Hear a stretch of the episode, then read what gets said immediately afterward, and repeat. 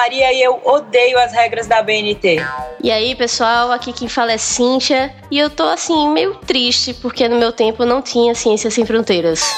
Hashtag chateada, né, Maria? Hashtag muito chateada. E no VTCast de hoje, eu e a Maria vamos falar das nossas experiências da época que a gente não tinha muita experiência. Depois da vinheta.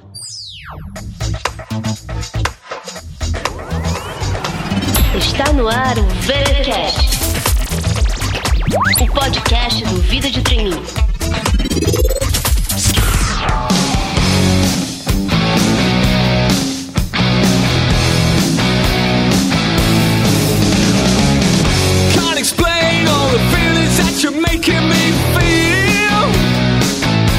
Muito bem, Maria. E como prometido, nós estamos de volta hoje aqui no VTCast para compartilhar com os nossos ouvintes algumas formas de você turbinar o seu currículo, mesmo quando você não tem experiência. E para fazer isso, como sempre, a gente vai compartilhar um pouco das nossas experiências, né? Isso. Eu tava fazendo um apanhado aqui das coisas que eu fiz na época que eu precisava dar uma bombada no meu currículo, né? Eu não tinha muita experiência, não sabia muito bem o que, como eu ia preencher aquele currículo. E aí eu comecei a ver o que, que a faculdade me oferecia para eu dar aquela turbinada, né? Para já deixar o meu currículo mais atraente para os recrutadores. Pois é, e aí por isso mesmo, pessoal, que o nosso ponto de partida hoje vai ser o que você pode fazer dentro da faculdade. E aí, Maria, o primeiro ponto que eu acho bem importante quando a gente fala de atividades dentro da faculdade é que para a maioria delas você vai precisar ser um excelente aluno. Sim, no mínimo um aluno mediano para bom. Um aluno assim, com média 8, 8,5, 9. Eu até confesso, eu não era a melhor aluna de sala, longe disso, mas eu mantinha as minhas notas do meio para cima, sabe? No quadrante superior da história, porque isso vai te abrir portas dentro da faculdade. Por exemplo, eu comecei a minha carreira, vamos dizer assim, de administradora com iniciação científica. E para isso eu fiz a iniciação científica, acho que no segundo semestre da faculdade, e para isso eu fechei o primeiro semestre com notas muito boas. Eu lembro que o meu coeficiente estava acima de 8,5, acho que estava 8,9, coisa que eu não mantive ao longo do curso, mas eu comecei com o pé direito. E isso me ajudou muito para conseguir bolsa na iniciação científica. Uma das coisas mais legais que eu aprendi com iniciação científica é que eu definitivamente não sirvo para carreira acadêmica e nem para pesquisa. Eu acho que quando eu entrei na faculdade eu tinha a ilusão de que eu queria ser professora, de que eu queria trabalhar com pesquisa, que eu ia fazer várias descobertas muito eficientes e eficazes para administração e eu travei nas regras da BNT. Eu não conseguia nem redigir de acordo com o que a BNT pedia. Então, assim, o melhor da iniciação científica para mim é que ela me mostrou que eu não sou material para carreira acadêmica. Fora isso, eu fazia em dupla, né? Eu fazia com a Aninha e foi muito bom porque a gente tinha uma orientadora que ela era um fiasco, ela nunca tava, ela nunca podia, a gente nunca acertava, ela era mais desorientadora do que orientadora. Mas a gente foi aprendendo a confiar uma na outra, a se virar, tipo, a orientadora não estava disponível, eu e a Aninha, a gente ia lá, dava nosso jeito. Fui aprendendo a trabalhar, não em grupo, mas em dupla, contar com outra pessoa, a me desenvolver, a cumprir prazos e descobrir, vamos dizer, se não a minha vocação, a minha não vocação, que eu cortei definitivamente da minha vida a carreira acadêmica. Então foi muito bom. E aí o legal dessa história da Maria é que ela ilustra bem o que acontece quando você começa a sair da sua zona de conforto, experimentar coisas novas e sair em busca de experiências. Quando você faz tudo isso, você termina descobrindo o que você gosta e o que você não gosta de fazer, como foi o caso da Maria. E é esse o nosso objetivo aqui hoje: é de passar para vocês um monte de opções, um monte de possibilidades que vocês têm de coisas para fazer ainda na faculdade ou mesmo depois que já saiu da faculdade, se você ainda não tem experiência e não está conseguindo um emprego, que é para você se conhecer melhor e descobrir habilidades que você não fazia ideia que tinha. Enfim, é uma jornada de autoconhecimento. Só posso estar sonhando. Amo! Eu creio que o senhor não imagina o que ganhou. Enquanto o senhor vai ruminar, eu vou iluminar as possibilidades. E aí, dando sequência ao que você pode fazer ainda na faculdade, uma das opções mais comuns e que você pode fazer já no primeiro período, já logo quando entra na faculdade, é fazer parte do UDA, é o Diretório Acadêmico, que em algumas regiões o pessoal chama de Centro Acadêmico. O DA foi uma opção que nem eu nem a Maria nos interessamos, que é uma coisa normal também, que eu queria já deixar claro que a gente está listando aqui várias opções mas em nenhum momento a gente está sugerindo que vocês façam tudo. Primeiro porque é inviável, não tem como fazer tudo. E depois que é uma total falta de foco. Não tem como se interessar por tudo que a gente vai colocar aqui. Então a ideia é que você, já que é uma jornada de autoconhecimento, que você vá se descobrindo, inclusive na escolha, descobrindo o que você já de cara gosta ou não gosta e escolhendo o que você vai experimentar. Mas voltando aqui ao DA, nem eu nem a Maria participamos, mas um amigo da gente participou e ele contou uma experiência que eu achei muito bacana, que isso numa entrevista de emprego faz brilhar os olhos do recrutador. Que foi que ele contou pra gente que logo quando ele entrou, né, o grupo dele assumiu a gestão do DA, a gestão anterior tinha deixado um débito no valor de 5 mil reais. Hã? Acho que com aquela coisa do ECAD, né? Que é para direitos autorais de música. Foi de algum show, alguma calorada que a faculdade fez e o DA não pagou a ECAD e o ECAD estava cobrando. E daí, eles, diante dessa situação, tiveram que se organizar e ao longo do ano eles foram pagando prestações e foram se apertando e conseguiram pagar todas essas dívidas que estavam pendentes, terminar o ano no positivo. É uma experiência super bacana para você contar numa empresa, né? Porque mostra suas habilidades de negociação com o fornecedor, sua habilidade de lidar com pressão, de lidar com finanças, de organizar orçamento. Essas são habilidades muito importantes em qualquer setor que você vai trabalhar numa empresa. Você precisa ter habilidade de negociação, precisa saber organizar o orçamento da área. Enfim, esse é apenas um pequeno exemplo de como você pode usar a tua experiência numa atividade extracurricular como uma grande alavanca no teu currículo. Olha, eu vou dizer uma coisa, sabe? Eu, sem um centavo no bolso, sempre trago comigo um sorriso franco e espontâneo, olha. Ainda falando sobre o que fazer dentro da faculdade, acho que é sempre bom lembrar que você pode também ser monitor de alguma matéria. Pega aquela matéria que você vai bem, aquela matéria que você manja, que você se identifica, e você pode fazer a prova ou conversar com o professor da matéria para você ser monitor. Isso, junto com iniciação científica, também conta pontos se o seu objetivo é carreira acadêmica, é um mestrado, é pesquisa, ou pode até te ajudar também para ter pontuação necessária para você virar bolsista num convênio que a faculdade tenha com alguma universidade no exterior. Ou seja, isso é útil para intercâmbio e também é útil para o Ciências Sem Fronteiras. Falando de Ciências Sem Fronteiras, a Maria não tinha no tempo da gente. E eu sei que muita gente vai começar a reclamar quando a gente citar essa opção, porque vai falar que foram feitos vários cortes, que antes já dava aula de inglês aqui no Brasil, ou do alemão, ou do idioma que você precisasse, mas agora você já precisa saber o idioma. Vão começar a colocar um monte de empecilho, mas poxa, vocês ainda têm essa opção, a gente não teve, né, Maria? É, o pessoal tá reclamando de barriga cheia. Pra gente, no máximo, era convênio de faculdade para quatro eleitos, assim, a nata da nata da nata. Por semestre, acho que eram quatro pessoas que podiam ir. E assim, o número de países era limitadíssimo. Eu sinceramente acho que quem tem a opção de Ciências Sem Fronteiras é um privilegiado. Isso quando a faculdade oferecia o convênio, né, Maria? Exato. E aí, de novo, aqui vai contar muito o seu desempenho acadêmico. Isso, eu andei pesquisando. Um dos pré-requisitos é que você seja um bom aluno e eles, inclusive, usam pontuação do Enem para o Ciências Sem Fronteiras. Uma outra opção, se você não quer iniciação científica, se você não quer monitoria, se você não quer Ciências Sem Fronteiras, ainda dá para turbinar o currículo com trabalhos acadêmicos.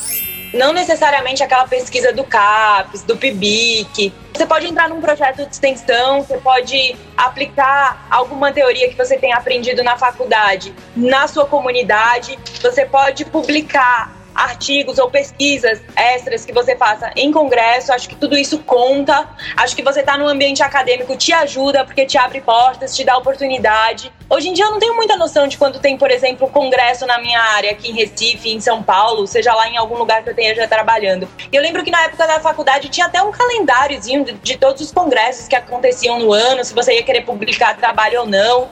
Alguns professores, eles têm muito interesse de ter trabalho publicado, então eles precisam às vezes de um aluno na ponta e esse aluno vai apresentar esse trabalho no congresso. Então acho que é mais uma opção. Eu acho que muita gente que está nos ouvindo pode até estar tá pensando, poxa, a Cintia e a Maria estão falando de tanta coisa acadêmica, mas essa coisa de iniciação científica, trabalho acadêmico, não serve para quem quer entrar na iniciativa privada, serve só para quem quer seguir vida acadêmica. E aí eu digo para você, caro VTcaster, engano seu. As empresas precisam sim de pessoas com perfil mais acadêmico, de pesquisa.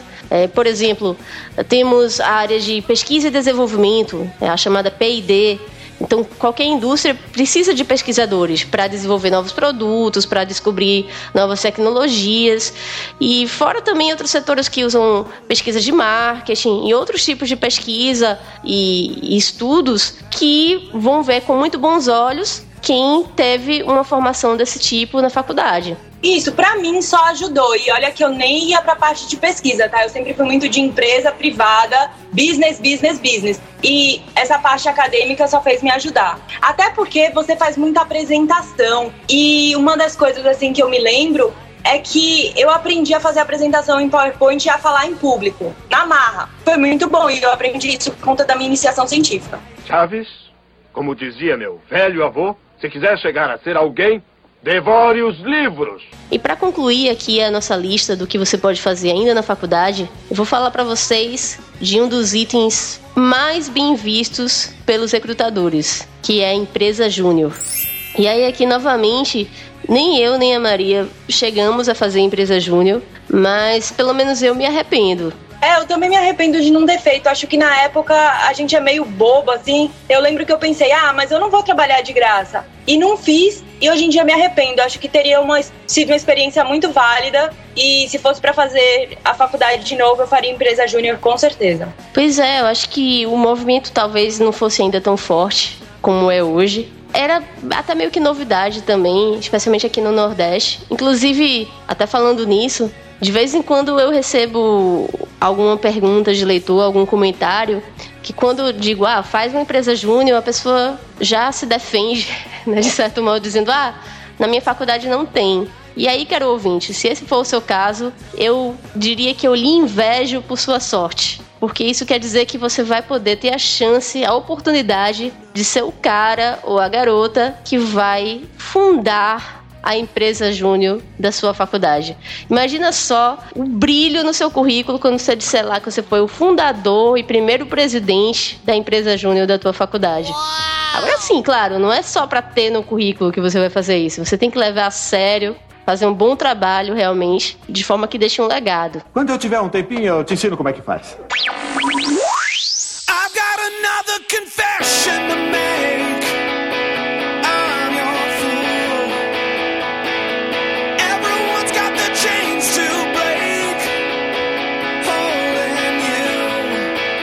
Pessoal, e aí, como já deu para perceber, tem muita coisa que você pode fazer enquanto ainda está na faculdade, inclusive fora dela, né? Agora a gente nesse bloco vai falar para vocês das atividades extracurriculares que você pode fazer também fora da faculdade. E aí aqui a experiência mais óbvia que a gente pode ter fora da faculdade é o estágio. Nesse VTcast, a gente está partindo do pressuposto que por algum motivo você não está conseguindo oportunidades de estágio ou que você também não tem agenda para fazer, porque você faz um curso integral, manhã e tarde, ou enfim, você por algum motivo não está podendo fazer estágio ou quer complementar as suas experiências para ter mais do que apenas estágio.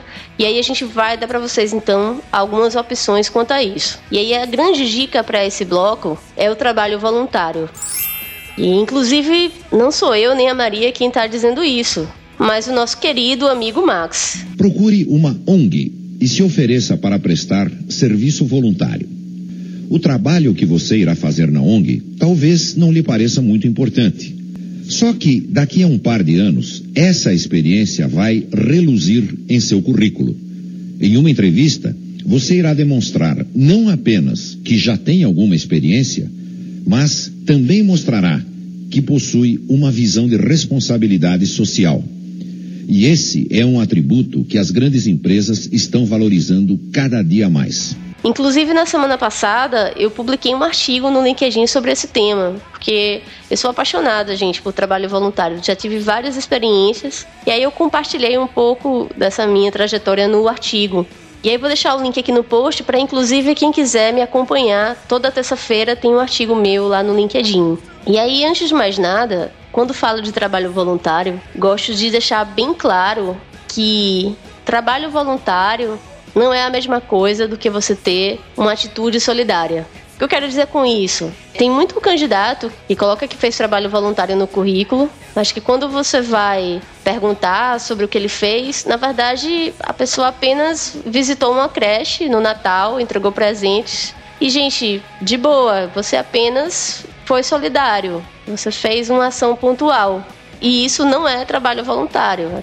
Então, se você ajudou a arrecadar roupas e alimentos para o pessoal que está sofrendo com alguma tragédia, como a que a gente teve no final do ano agora em Mariana, essa também, apesar de muito bonita, é uma ação pontual. Isso também não qualifica como trabalho voluntário. Então, só para vocês entenderem bem, trabalho voluntário ele precisa ter três características: consciência, comprometimento e constância. E aí o que, que isso quer dizer? Quer dizer primeiro que o trabalho voluntário tem que partir de você, tem que ser algo que partiu da sua consciência. Ou seja, fazer um estágio obrigatório não remunerado na faculdade não é o mesmo que fazer um trabalho voluntário. Então, por exemplo, se você estuda direito e foi trabalhar no fórum da faculdade de graça, como forma de completar suas horas ou, enfim, cumprir o estágio obrigatório da faculdade essa é uma experiência que é interessante para você colocar no currículo, mas que não qualifica como trabalho voluntário, porque você foi obrigado, você não conseguiria completar o seu curso, a sua formação, se você não tivesse feito isso.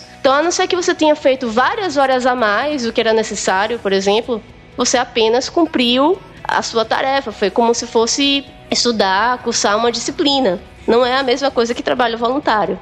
E aí por isso que tem esse ponto da consciência. E aí quanto ao comprometimento e à constância, exatamente essa questão de que não pode ser uma ação pontual. O seu trabalho voluntário, ele precisa ter uma certa periodicidade. Por exemplo, você tem que fazer ele toda semana. Você participa daquele projeto todo sábado ou todo domingo ou duas vezes ao mês. Mas precisa ter um cronograma definido de um certo número de horas a cumprir e que você faça ele, inclusive, por vários meses ou por um período prolongado. Porque o objetivo aqui, no caso de enriquecer o currículo, é que o recrutador olhe e pense: puxa, essa pessoa faz esse trabalho aqui há tanto tempo, ela é uma pessoa bastante comprometida.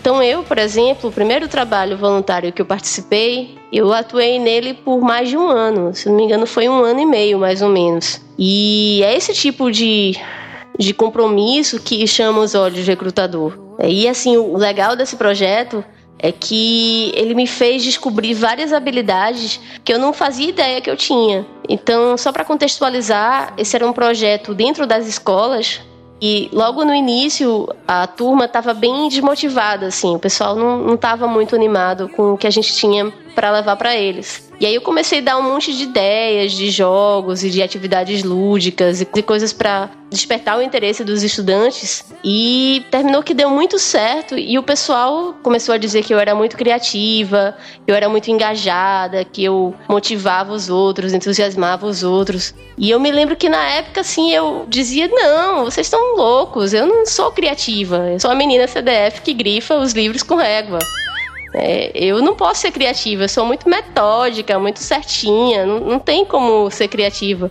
Que inclusive era uma barreira que eu achava, né? Que só o pessoal assim mais descolado podia ser criativo. E esse foi o tipo de atividade que eu fiz que me despertou e me fez descobrir habilidades que eu, além de não fazer ideia que tinha, eu imaginava que eu nunca poderia ter. Além de tudo que a Maria já falou, também de aprender a fazer apresentações e a falar com o público. Eu era uma pessoa extremamente tímida, então trabalho voluntário realmente foi algo que impactou muito a minha vida, tanto no aprendizado quanto também no, na sensação de que você está ajudando as outras pessoas e fazendo a diferença na vida delas.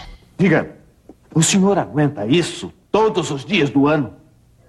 E os recreios também, seu Madruga. Mas então por que continua? Porque apesar de tudo, seu Madruga, tenho fé nas crianças. E se queremos construir um mundo melhor, aqui está a base. Então, pessoal, caso você não tenha se identificado com carreira acadêmica, não gostou do DA, empresa júnior não é a sua praia, você não quer fazer trabalho voluntário, não fique triste. Ainda existem aqueles trabalhos temporários, aqueles famosos bicos que você pode fazer. Eu confesso que eu tinha muito preconceito com bico. Às vezes eu falava, ai, mas eu não quero. Só que, gente, se você não tem nada, já ter alguma coisa é uma vantagem. Então, hoje em dia, eu não descartaria o bico. Se você tem a oportunidade de pegar um trabalho temporário, seja ele num call center, como promotor, como degustador, como vendedor de shopping no Natal, como vendedor de shopping nas férias, eu iria. Eu não passaria por cima dessa ideia como eu faria na minha época de estudante. Acho válido sim. E lembrando, gente, emprego não tá fácil. E se você não tem nada e conseguiu alguma coisa, um já é melhor que zero. Eu pegaria tranquilamente. Acho que vai te ensinar a ter responsabilidade, a cumprir horário, a lidar com o chefe, a lidar com um colega de trabalho, a saber o que é uma festa de empresa, a saber o que é um cara que te puxa o tapete. Acho válido. Eu pegaria um bico tranquilamente e fica a dica. Além disso, eu acho que vale a pena olhar com carinho para aquele trabalho com a família. Se o seu pai, sua mãe, seu tio, enfim, um parente tem uma empresa que você não dá muita bola, mas se você não está fazendo nada, acho válido passar um tempo lá também e sacar qual que é a do ambiente empresarial. Até porque, do mesmo jeito que eu descobri que carreira acadêmica não é para mim, talvez você descubra o oposto, que a empresa privada não é para você. Mas você só vai descobrir isso se você trabalhar, entendeu? Por último, eu ainda tenho mais uma dica. Se nada deu certo para você, todas as suas tentativas de ser um funcionário aplicado não deu certo, acho que você ainda pode trabalhar na faculdade. Eu lembro que lá na faculdade você podia trabalhar na biblioteca, né, Cíntia? Pois é, Maria. Eu acho que até é uma prática comum, né? Na maioria das faculdades existe a opção de você trabalhar nela, seja na parte administrativa, seja na biblioteca, ou como monitor no laboratório de informática. Inclusive, geralmente, quando a faculdade é particular, ela costuma dar uma bolsa, dar um desconto para o aluno na mensalidade. Às vezes, inclusive, o aluno trabalha lá para conseguir pagar a faculdade, né? Como a Maria falou, são muitas opções que você tem de conseguir um trabalho. E por mais que pareça que não vai servir para o seu currículo, que aquilo está muito fora da sua área, muitas vezes ter pelo menos aquilo é visto com bons olhos, porque primeiro mostra que você está correndo atrás e segundo, mostra que você já está começando a aprender até algum jogo de cintura. Porque assim, a gente é muito verdinho quando começa a vida profissional. A gente é muito ingênuo e também não faz ideia de como fazer nada, assim. Eu me lembro que o meu primeiro estágio, eu não sabia atender um telefone. Eu, né, como eu já falei, eu era meio que tímida, né? Então era meio bicho do mato, né? Não gostava de atender telefone em casa e no início eu super gaguejava, me enrolava.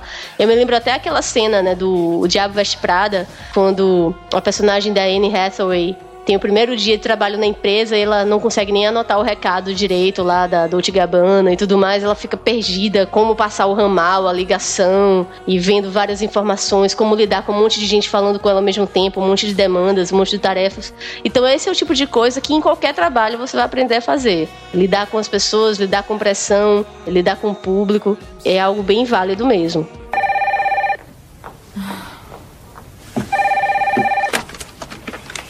Alô, escritório da senhora Priestley? Foi o que eu quis dizer, escritório da Miranda Priestley. Ah, olha, ela está numa reunião, quer deixar recado? Uhum. Ah, certo, poderia soletrar Gabana? Alô? Eu acho que não. E de qualquer forma, muitas vezes aquilo pode chamar atenção positivamente para você também. Se você já domina o inglês, por exemplo, e vai ser professor em algum curso desses, alguma escola de idiomas, isso no teu currículo, ele não vai ser tão significativo para o, o, trabalho que você vai fazer na sua área, mas vai ser importante para o recrutador olhar, olha, ele aqui já foi professor, então isso quer dizer que ele sabe inglês de verdade, ele não está enrolando. Bem, enfim, acho que ficou claro que toda oportunidade é válida se você souber tirar o melhor proveito dela e mostrar o quanto você aprendeu com ela. Você fala como se fosse um emprego de muita categoria. Não tem trabalho ruim, senhora. O ruim é ter que trabalhar.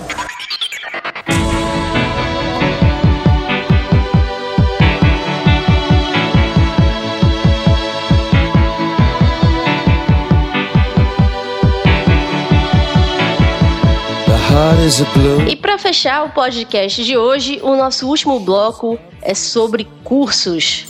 Nós vamos dar algumas pinceladas de cursos que vocês podem fazer online, presenciais, gratuitos, pagos, porque a ideia aqui é que você não tenha desculpa para dizer que não tem tempo ou que não tem dinheiro. Porque, gente, quem quer encontra um meio, quem não quer arruma uma desculpa.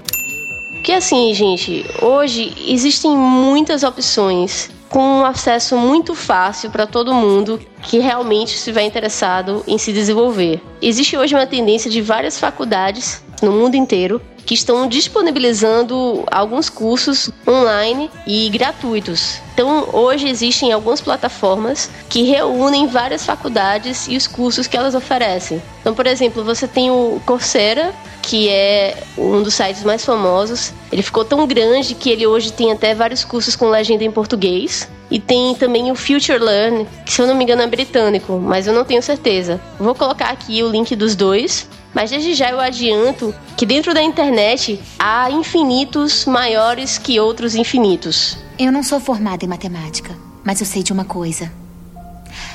Há uma infinidade de números entre 0 e 1. Um. Tem 0,1, 0,12, 0,112 e uma infinidade de outros. Obviamente, existe uma infinidade ainda maior entre o zero e o dois. Ou entre o zero e um milhão. Alguns infinitos são simplesmente maiores do que outros. Para quem não reconheceu, esse trecho é daquele filme A Culpa é das Estrelas, que é uma adaptação de um livro do John Green. Mas como eu dizia aqui, na internet há infinitos maiores que outros infinitos. O que, que eu quero dizer com isso? A internet por si só, ela já oferece uma gama imensa de opções de conteúdo e possibilidades para você. Mas que quando, além de estar interessado no conteúdo, você também fala inglês, esse universo se expande em outros infinitos, assim. Porque você passa a ter acesso a conteúdo de outros países. É, inclusive países de outros idiomas, mas que a pessoa está produzindo o conteúdo em inglês. Então hoje eu vou dar o exemplo aqui do Skillshare, que é um site que é isso mesmo que ele fala, né? De compartilhamento de habilidades, né? De skills. E ele tem uma infinidade de cursos, desde programação em Photoshop, a design, ilustração e vários tipos de habilidades e ele é super acessível, ele oferece um período gratuito, depois você pode pagar uma mensalidade pequena e ter acesso ao conteúdo completo. Mas isso está disponível para quem sabe inglês, porque a maioria do conteúdo lá está nesse idioma. A Maria também até tem uma dica de outros sites que tem bastante conteúdo em inglês, né, Maria? Isso. Esse ano, só para exemplificar, tá, pessoal? Eu precisei desenvolver minhas habilidades em vendas e eu era um zero à esquerda, não sabia nada. E daí eu entrei nesse aplicativo, na verdade, pelo meu celular, que chama Udemy. Me ajudou bastante. Eu sei que tem aulas gratuitas e aulas pagas. Muito legal, muito válido. Acho que acabou a desculpa para ficar sem fazer nada porque a gente está dando uma gama muito grande de opções e assim, usei e recomendo. Esse Udemy eu achei muito válido, me ajudou bastante. Gente, é, dava para fazer outro podcast inteiro apenas falando opções de cursos online, tanto gratuitos quanto pagos, que vocês podem fazer. Hoje tem o Veduca também, que é um site brasileiro com bastante conteúdo. Tem a Faz Nova, que é da escola da Belpes, que tem vários cursos online gratuitos, além dos presenciais. Enfim, todos esses cursos que a gente comentou, os links estão aqui no post.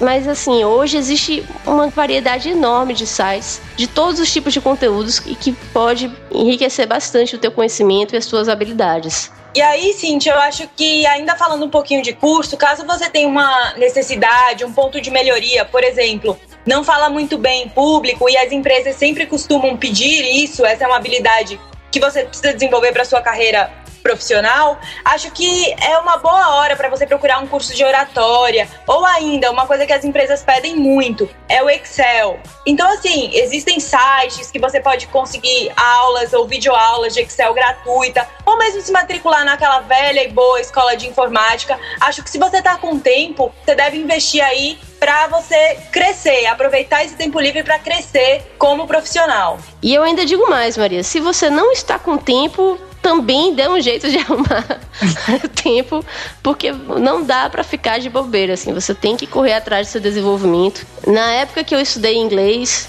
não existiam ainda esses cursos de curta duração, então eu fiz quatro anos de inglês, tendo aula todo sábado à tarde, gente. Vocês não têm noção que é isso. Eu perdi todos os churrascos da faculdade. A Maria tá de prova.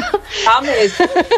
Porque eu não faltava nenhuma aula, valorizava muito aquilo. Eu fazia inglês nesse horário porque eu não tinha tempo, a minha semana já estava tomada com estágio, faculdade e tudo mais, e também porque era o horário mais barato, então era o horário que eu conseguia pagar. Daí é isso, gente. Ninguém disse que seria fácil. Tá? A gente tá lhe dando aí algumas dicas de como você se virar quando você não tem experiência, mas também não quer dizer que você vai conseguir fazer nada do seu sofá. Todo o progresso, gente, ele acontece fora da zona de conforto. Então, mãos à obra. Não, não, uma frase muito bonita que dizia que não há nada mais trabalhoso do que viver sem trabalhar.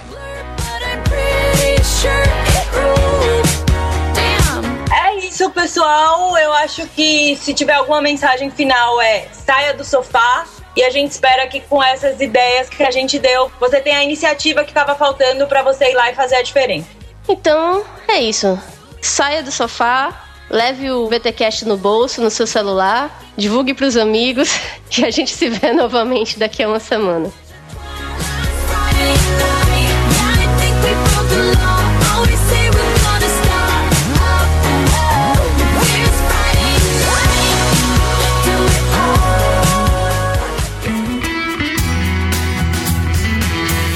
Você acabou de ouvir o VTcast. Fique ligado e até a próxima.